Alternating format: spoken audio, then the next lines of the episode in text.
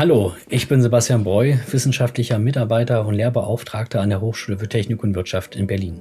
Durch jahrelange Erfahrung und die tägliche Arbeit fällt mir immer wieder auf, wie schwer wir uns manchmal mit der digitalen Welt tun. In diesem Podcast möchte ich mich mit Menschen austauschen, die bei ihrer Arbeit viel mit den Themen Datenschutz oder IT-Sicherheit zu tun haben, um mit gemeinsamer Expertise den Zuhörerinnen und Zuhörern die Cybersicherheit näher zu bringen. Wo sind die wirklichen Baustellen?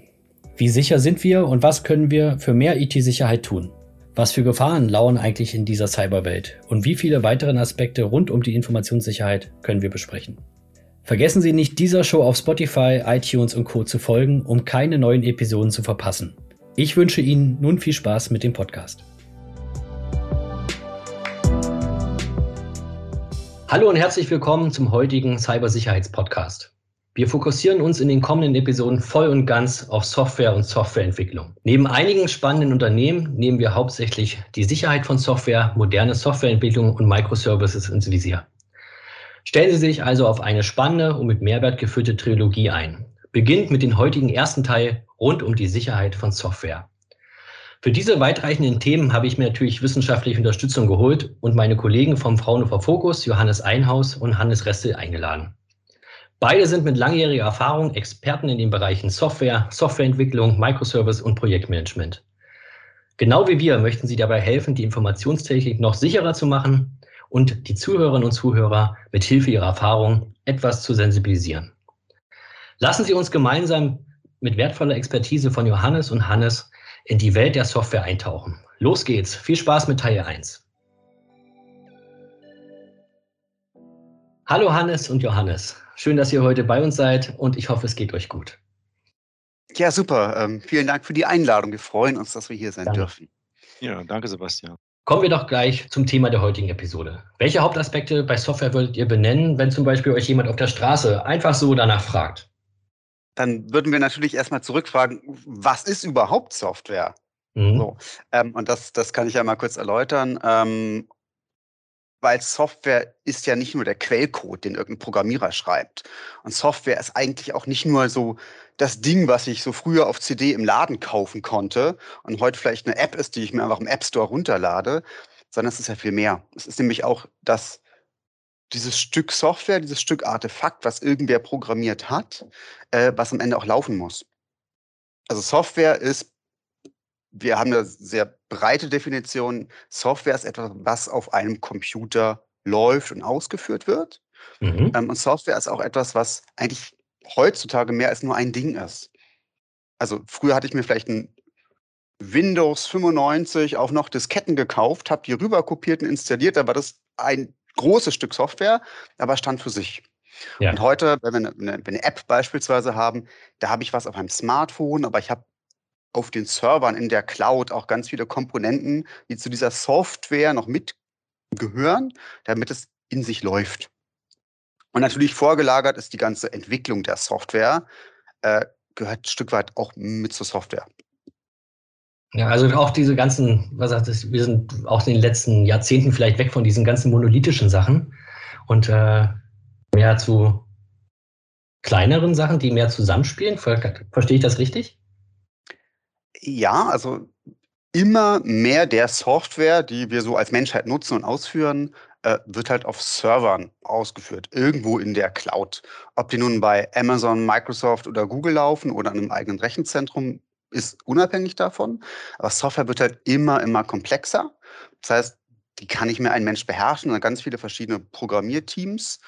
Äh, und, und der Trend geht schon dahin, dass man Software immer möglichst in hm, kleinere Bausteinchen aufteilt, also modularisiert. Modularisierung gab es ja schon seit langer, langer Zeit. Ja. Aber diese modularisierten Softwarestückchen äh, sind immer eigenständiger geworden. Hm, also beispielsweise Stichwort Microservices. Ich habe irgendwas, was, was ich programmiere, was genau eine Funktionalität abbilden kann. Und das bündel ich dann so, dass das Ding eigentlich eigenständig läuft. Und dann über Netzwerkkommunikation das Internet selbst eben dann mit anderen Komponenten kommuniziert, um so ein großes Gesamtes zu bilden, um eine Anwendung dann darzustellen, mit der man auch was anfangen kann. Okay. Und wo spielt da die Sicherheit von Software mit rein in diesen ganzen, ganzen Hauptaspekten die, und ganz vielen Sachen, die du gerade gesagt hast? Äh, die spielt natürlich überall rein. Ja. Also ähm, ich, ich muss in dem Moment, wo ich die Software entwickle, muss ich schon gucken, dass ich das möglichst sicher mache, was auch immer Sicherheit bedeutet. Da kommen wir, denke ich mal, gleich auch darauf zu sprechen. Da muss ich natürlich schauen, dass während ich entwickle, das, das Stück Software, was ich habe, also der Quellcode und das, was ich am Ende ähm, damit mache, also das wird ja dann automatisch übersetzt in irgendwas Maschinenverständliches, wird also kompiliert, meistens kompiliert. Ähm, das soll auch möglichst sicher sein, dieser Prozess muss möglichst sicher sein. Und wenn die Software dann auf meinem Gerät, auf meinem Rechner, auf meinem Laptop, auf meinem Smartphone oder auf meinem Server läuft, ähm, auf einer Plattform läuft, auf einem Betriebssystem läuft. Auch das muss natürlich sicher sein. Okay, Hannes, du hast jetzt ähm, gerade ähm, allgemein über die Sicherheit gesprochen ähm, von Software in der Definition, die du gegeben hast. Ähm, da kann man ja, da kann man ja verschiedene Dimensionen unterscheiden. Ja, wir haben ja zum Beispiel ähm, die Entwicklungsphase selber, wenn Software hergestellt wird, dass sie dann auch lauffähig ist, aber dann wird sie auch eingesetzt, also die eigentliche Betriebsphase. Ne? Das sehe ich als ein, äh, einen Bereich, wo man, wo man Sicherheit herstellen kann. Ähm, was gibt es denn sonst noch für äh, Dimensionen, die du da benennen würdest? Dimensionen gehen, also wenn wir jetzt mal davon ausgehen, dass die Software schon produktiv eingesetzt wird und läuft, ist natürlich das oberste Ziel, dass, was heißt sichere Software, die soll möglichst nicht manipulierbar sein können, also soll möglichst nicht gehackt werden können. Ähm, mhm. und, und, was heißt es, was heißt überhaupt gehackt? Also was passiert denn dann überhaupt? Ist es überhaupt schlimm, wenn man gehackt wird? Kann gut gehen. Da kann der Hacker auch nur reinschauen, was passiert denn da, ist vielleicht gar nicht schlimm ist natürlich doch schlimm. Ne? Also ein Hacker könnte zum Beispiel unberechtigt die Kontrolle über meine Software übernehmen. So, ja, dann werden meinetwegen Bank- und Kontoüberweisungen getätigt ohne Ende und hm. mein Konto wird leergeräumt. Das ist ja nicht so gut. Ähm, Daten können verfälscht werden, Datendiebstahl kann gemacht werden, meine Daten sind einfach weg. Also wahrscheinlich sind die gar nicht weg, sondern die werden ja nicht geklaut, die werden einfach nur kopiert. Ich kriege da vielleicht dummerweise gar nichts davon mit und dann wird damit mein Daten Schindluder getrieben oder die werden weiterverkauft oder so ähnlich. Ähm, und das ist dann das, was praktisch die, die laufende Software gegen, also wogegen die laufende Software geschützt werden muss.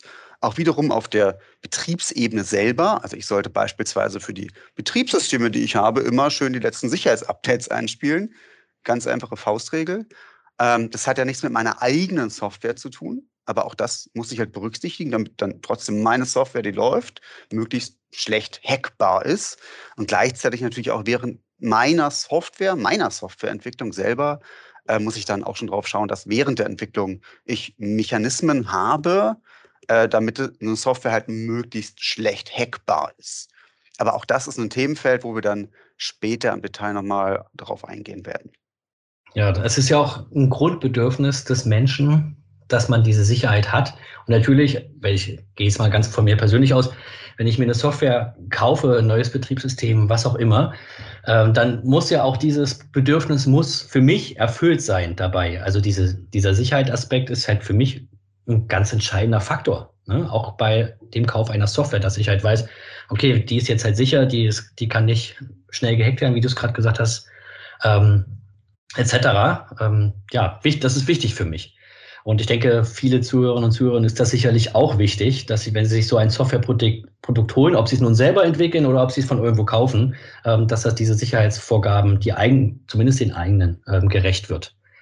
Ähm, ja, vielen Dank für diese Antwort von der Frage. Ähm, ich habe auch sofort, schießt mir wieder das nächste in den Kopf. Und zwar so Cloud-Dienste und Server-Meshes gewinnen ja auch in den letzten Jahren immer mehr an Bedeutung. Ja, gerade wenn man, wie du es am Anfang sagtest, sehr komplexe, verteilte Systeme hat. Äh, mir fallen da immer wieder so Buzzwords wie Load Balancing, Orchestrierung etc. ein. Ähm, könnt ihr hier kurz dazu was sagen, was das ist und wieso ist das überhaupt wichtig?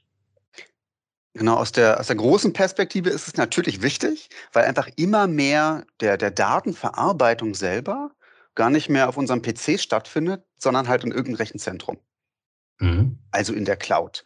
Ähm, und immer mehr dieser Software-Bausteinchen, die es da gibt, die so eine Gesamtfunktionalität realisieren, werden von immer, sag mal, immer mehr unterschiedlichen Teams auch erstellt oder, oder Programmiererteams programmiert. Und ganz, ganz viel wird wiederverwendet. Also wenn ich irgendeine Software habe, dann werde ich wahrscheinlich nicht zum Beispiel das, das Benutzer- oder Identitätsmanagement nochmal neu programmieren. Oder ich werde mir auch nicht neu programmieren, dass, also eine Funktionalität, die es schon hundertmal gibt, die kaufe ich mir doch lieber ein oder wenn, verwende halt irgendeinen Dienst, den es schon gibt, wieder oder, oder nehme irgendeine möglichst ausgereifte Open-Source-Software dafür. Ich baue nicht alles immer selber. Das heißt, ich habe immer mehr Bausteinchen, die irgendwie zusammenarbeiten müssen. Und dadurch, dass wir immer mehr ja, Netzwerkkomponenten haben oder die Software immer mehr auf, aufs Netzwerk geht, muss ich eben darauf achten, dass dieses wirklich komplexe, verteilte System, weil es läuft auf mehreren Servern, teilweise von unterschiedlichen Herstellern, wo ich so einen Dienst einkaufe, dass mhm. das Gesamtsystem halt stabil ist. Ich glaube, Hannes, um, wenn ich, wenn ich da noch was ergänzen darf oder, oder ähm, einwerfen darf, du gehst da genau auf die Aspekte ein, wie wird heutzutage, wie wird auf moderne Art und Weise Software entwickelt, weil wir immer diesen Netzbezug haben, weil wir versuchen, Wiederverwendbarkeit zu machen und so. Ich glaube, das ist, äh, das ist ein Thema, was wir durchaus äh, nochmal an anderer Stelle ähm, aufgreifen sollten, weil sonst sprengen wir hier ähm, den, den, den heutigen Fokus. Machen wir gerne. Wir haben ja noch zwei Teile übrig. Äh, Gerade bei diesen Sachen fällt mir auch immer so, so die aktuelle ähm, ja, Computerspieleindustrie ein. Ja. Mhm. Weil man so sieht, ich habe letztes Jahr auch erst wie so Berichte gesehen, dass die mehr eingenommen haben in den USA als sämtliche anderen Sport, Sportsachen zusammen. Ne? Also da war Basketball, was weiß ich, das war alles zusammengenommen. Äh, und die nutzen ja auch gerade ähm, andere Software. Also nenne ich jetzt mal so die Unreal Engine zum Beispiel. Also sie nennen neben andere Engines verändern die, kaufen sich die ein, um damit quasi ihre Produkte, ihre Software zu erstellen, die sie dann später an den Kunden geben. Und das passt ja auch genau in das rein, ähm, was ihr gerade so erklärt habt. Das wäre jetzt für mich so, das war so der erste Gedanke aus der Praxis, praktischen Welt, der da jetzt irgendwie bei mir sofort im Kopf gekommen ist.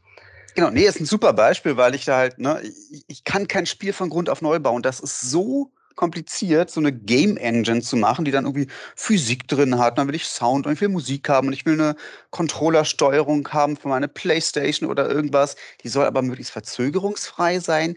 Das baue ich nicht selber. Da nehme ich irgendwas, was schon da ist und mhm. muss natürlich dann aber auch darauf vertrauen, dass dieses Fundament, diese Plattform, die ich nutze, dass die nicht nur gut ist, also schnell ist und reaktionssicher ist, sondern dass die auch möglichst sicher ist. Ne? Sonst kommen da die ganzen Script-Kiddies vorbei und ja. hacken wieder irgendwelche Speicherstände und auf einmal sind die Nummer eins in meinem Online-Spiel und gar nicht mehr ich, wo ich mir das ja ehrlich erspielt habe. Ähm, genau, also guter Punkt. Ja, also genau, also gerade dieses, wenn man, weiß nicht, dieses Performante mit Sicherheit, das, das muss irgendwie gebalanced sein, das muss irgendwie zusammen ähm, zusammenpassen. Das ist auch das, was ich denke. Äh, kommen wir zu einer weiteren sehr interessanten und natürlich zu einem meiner sehr geliebten Themen, der Datenschutz.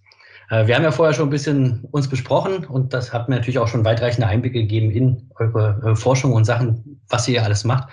Ähm, natürlich haben wir da die Hauptaufgabe des Datenschutzes, wenn ich das jetzt nochmal kurz für alle so ein bisschen erkläre, sind es ja die Persönlichkeitsrechte der Menschen zu schützen und nicht die Daten an sich, die äh, Bestandteile der Software an sich. Dafür ist ja die IT-Sicherheit zuständig. Wie passt nun aber trotzdem der Datenschutz auch in dieses Thema? Also ich denke, ich denke halt, ähm, dass äh, Datenschutz ist das Grundlegende, indem du die Daten wirklich schützt, Sebastian, ähm, schützt du auch die, die Menschen und ihre Persönlichkeitsrechte. Ja. Nehmen wir mal als Beispiel den, den Grundsatz der Datensparsamkeit. Ähm, eine Software sollte nicht eine, eine Datensammelmaschine sein, es sei denn, sie ist genau zu dem Zweck konstruiert, aber wenn sie wirklich Spielesoftware zum Beispiel, hast du vorhin angesprochen, ähm, dann, äh, dann sollten wirklich nur die Daten erhoben werden, die tatsächlich für diesen Zweck äh, benötigt werden. Ja? Da haben wir das, das Beispiel wie Datenschutz und sinnvoller Umgang mit Daten, ähm, auch die Personenschutz, weil dann sind keine Daten da, die wiederum benutzt werden können, über, über den User irgendwas rauszufinden und ähm, gegen ihn zu mhm. verwenden beispielsweise. Aber Hannes, Klar, du kannst das sicherlich genau. noch ergänzen. Na, das ist einfach, ähm, je weniger Daten ich überhaupt sammle, desto weniger Daten können im, im Falle, dass ich gehackt werde, natürlich überhaupt rausfließen. Mhm. Also es steigert das schon mal so die Sicherheit des, des ganzen Produktes an sich. Ähm, und, und ich denke, der große Unterschied, äh, den wir, den wir hier machen, ist das eine, ist, wir schauen uns an, okay, die, Soft die Software selber soll sicher sein. Ne? Also die Software soll nicht oder möglichst schlecht gehackt werden können. Das ist das eine was eben auch für diesen, diesen Quellcode und diese, diese Runtime-Umgebung betrifft. Und das andere ist, die Software selber ist eigentlich total egal. Es geht ja immer um die Daten selber, die die Software verarbeitet. Ja. Ähm, und deshalb ist natürlich dann auch die, die, Sicherheit der Daten spielt eine große Rolle. Äh, gar nicht mal für den Fall, dass ich gehackt werde, sondern einfach für den Fall, um eben die zum Beispiel Datenschutzgrundverordnung realisieren zu können, muss ich halt bestimmte Maßnahmen treffen. Das muss ich einfach machen. Das sagt, sagt die Vorschrift so. Äh, das heißt, ich muss meine Software auch entsprechend so bauen, dass sie das tut. Und wenn ich das mache, dann purzelt am Ende eigentlich fast automatisch eine Software raus, die schon deutlich sicherer ist, als mhm. würde ich diese ganzen Aspekte überhaupt gar nicht im, im Vorfeld berücksichtigen. Ja, ich sehe das ein bisschen, ne? Ja. Nicht, nicht nur Security by Design, sondern so Datenschutz by Design, nenne ich es mal, ist ganz wichtig. Ja. Äh, dass ich zum Beispiel auch sage, ja, ich kümmere mich aber auch um Datensicherheit. Also gar nicht, dass Daten böswillig geklaut werden, sondern dass auch so, ja, was passiert denn, wenn mein Programm abstürzt? Also sind die Daten dann weg oder habe ich sie doch schlauerweise irgendwo anders gesichert. Was passiert denn, wenn, wenn meine Festplatte kaputt geht? Ist aber doof, wenn die Daten weg sind. Ähm, genau, also das heißt, es ist auch so ein, so ein Aspekt, wo ich dann durch darüber wiederum meine Daten schütze und meine Software so baue, dass sie das berücksichtigt. Hannes, du hast gerade eben, wenn ich da nochmal nachfragen darf, Security by Design fallen lassen als Ausdruck. Kannst du das nochmal ganz kurz erläutern? Was meint das? Das meint, dass ich ähm, in dem Moment, wo ich eine, eine Software oder Softwarebaustein konzipiere, in dem Moment, wo ich schon eine Software plane, egal ob es so groß angelegtes Projekt mit Wasserfallvorgehen ist, wo ich drei Jahre nur spezifiziere, danach baue und danach teste und danach die Software irgendwann ausgerollt wird, oder ob ich es iterativ mache durch einen Prozess wie Scrum oder so ähnlich, dass ich, mir, dass ich mir von Anfang an Gedanken mache, Software muss sicher sein. Ich möchte Security, ich möchte Safety, ich möchte Privacy-Aspekte mit einbringen. Und ich möchte, dass meine Daten möglichst sicher sind. Und da gibt es halt eine ganze, ganze Reihe an Techniken, Methodiken, natürlich auch Tools, die es mir erlauben, halt eine Software von Anfang an sicherer zu gestalten und datensicherer zu gestalten, weil ich einfach dran denke. Okay, Weil ich einfach von Anfang an dran denke und nicht ja. am Ende, wenn die Software fertig ist, sage oder gesagt bekomme von meinen Juristen oder dem Datenschützer vor Ort oder so ähnlich so. Ähm, übrigens, was passiert denn, wenn? Mhm. Ich weiß schon, was passiert, wenn, weil ich habe drüber nachgedacht.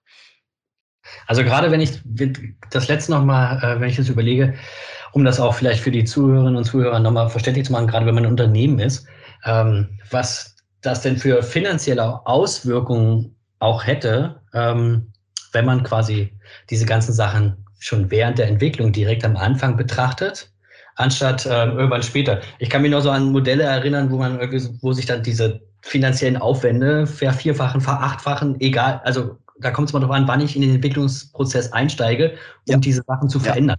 Ja, definitiv. Ja, ähm, da, ja, kannst du dazu noch ein, zwei Sachen sagen? Hast du da vielleicht im Kopf was, wie das so ähm, wie man das so finanziell, nicht keine richtigen Zahlen, sondern so ein bisschen plakativ betiteln könnte? Ja, grundsätzlich gilt eigentlich dasselbe Prinzip, was du meinst. Ne? Also ähm, im Schnitt so, es gilt bis heute. 80 Prozent der Kosten von Software entstehen nicht bei der initialen Entwicklung, sondern entstehen beim, beim Betrieb und der Wartung. Weil Software ist nie fertig. Da mhm. gibt es immer, also das ist aber eine Eigenschaft von Software. Also fast ein Gesetz. Software ja. ist nie fertig. Ähm, und Software ist zum Beispiel auch nie sicher. Weil ich kann zwar Stand heute sagen, oh, Software ist sicher, und dann kommt aber der nächste Hacker, der total genial ist, der einfach Software oder der einfach Sicherheitslücken findet, die, die waren davor nicht bekannt. Aber auf einmal ist eine Software nicht mehr sicher. Aber Johannes möchte was sagen. Ja, ich wollte, wollte sagen, das hört sich jetzt, das hört sich jetzt so negativ an. Ich glaube, man kann bestimmte, bestimmte Sicherheitslevels, auf die zielt man ab ja, teilweise, äh, weil das auch gefordert wird durch die Datenschutzgrundverordnung, durch, durch IT-Grundschutz, äh, das Bundessicherheit, Bundesamt für Sicherheit in Informationstechnik, BSI, äh, macht da Vorgaben, die beachtet werden müssen. Ja, also was du sagst, ist, ich, hab, ich kann niemals absolute Sicherheit, niemand kann manipulieren, niemand kann äh, ähm, äh, Daten abgreifen, der das nicht tun äh, soll. Ähm, das werde ich nicht erzielen können, aber ich kann durch geeignete Maßnahmen ein bestimmtes Schutzlevel, ein bestimmtes Sicherheitslevel äh, garantieren. Ich strebe es an und ich kann auch nachweisen und darum geht es dann, ähm, ich habe diese Maßnahmen ergriffen und damit äh, ein bestimmtes Level genau. erreicht. Und das, das gilt natürlich auch für die Sicherheit. Ne? Je, je, je eher im Softwareentwicklungsprozess ich mich damit auseinandersetze, desto leichter ist es auch, die, die Sicherheit oder Datensicherheit und Datenschutz umzusetzen. Mhm. Ähm, und wenn ich eben sowas nachträglich einbauen muss, wenn die Softwarearchitektur sowas wie Datenschutz gar nicht vorsieht oder gewisse Sicherheitsmechanismen nicht vorsieht, die nachträglich einzubauen, das ist extrem teuer. Extrem teuer. Und natürlich, ähm, das, was daraus re resultieren kann, wenn ich es nicht tue, ist extrem teuer. Also wenn ich wirklich ein Datenleck habe, das ist nicht nur rufschädigend und damit kostet es schon mal Geld, weil mir niemand mehr vertraut, sondern ich muss vielleicht richtig, richtig viel Geld zahlen, Schadensersatz und so weiter. Ja. Ähm, und, und allein, also das ist dann doppelt und dreifach Geld, was ausgegeben werden muss, was ich nicht ausgeben muss, wenn ich mir initial ähm, Gedanken mache. Natürlich ist das aufwendiger, natürlich kostet es ein bisschen mehr und in der heutigen Zeit kostet es vermutlich insbesondere ein bisschen mehr Zeit. Also gar nicht so das Geld, sondern die Zeit, aber das lohnt sich. Ja. Heißt aber, heißt aber ganz konkret, Sicherheit ist immer mitzudenken vom ersten Moment an, wo ich äh, die Überlegung anstelle, was soll denn äh, die Software wirklich leisten, was soll sie, welche Funktionen soll sie erfüllen. Da denke ich immer gleichzeitig Sicherheit mit, weil das einfach heutzutage dazugehört. Auch aufgrund gesetzlicher Anforderungen, aber im Eigeninteresse, um mich als Anbieter der Software und die Nutzer zu schützen. Genau. Und zum Beispiel der Datenschutz oder Datenschutzgrundverordnung gibt ja auch so einige Dinge bereits vor, äh, die man bitte mal mitdenken soll, ähm, was ja sich auf den Datenschutz bezieht. Aber wenn ich auf die wirklich auch Datensicherheit gehe und, und sichere Software gehe, ähm, natürlich gibt es da so Dinge wie ein Threat Modeling, was ich vielleicht von Anfang an mal machen kann. Also ist es überhaupt schlimm, wenn Daten verloren gehen? Was kann, schlecht, was kann am schlimmsten möglichsten passieren? Vielleicht ist mir das ja auch egal.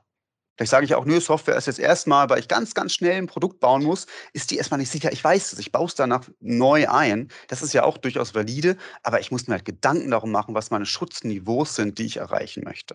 Threat Modeling meint also Bedrohungsszenarien durchgehen. Ja? Genau, ich gehe einfach durch, was kann passieren. Also mhm. nicht nur, ja, ich werde gehackt, muss ja gar nicht sein, dass Daten einfach schon geklaut werden. Es kann auch einfach sein, dass ich, dass ich einfach angegriffen werde. Also wir kennen das in der letzten Zeit immer verstärkt von so Denial of Service oder DDoS, Distributed Denial of Service Attacken.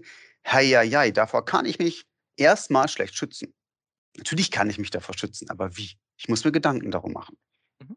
Das ist so ein, ein ganz, ganz einfaches Beispiel. Zu dem dazu kommt übrigens in den nächsten Wochen auch ein Podcast. Ich habe da einen ganz interessanten Podcast-Teilnehmer gehabt. Also ich nehme mal mit, Privacy by Design, Security by Design, diese beiden Aspekte sollte ich beachten. Dann geht es mir nicht wie WhatsApp gestern und ich muss 200, über 200 Millionen Euro Strafe zahlen wegen Datenschutzverletzungen. Ähm, das wäre dann quasi ein guter Aspekt, das auf jeden Fall mitzunehmen. Ähm, ja, gerade, ich, ich kann es nicht oft genug sagen, aber gerade mit der Einführung der DSGVO, die Strafen tun jetzt wirklich weh. Ähm, ja, das sollte man einfach am Anfang beachten, dann wird es auch nicht ganz so teuer. Gut, vielen Dank.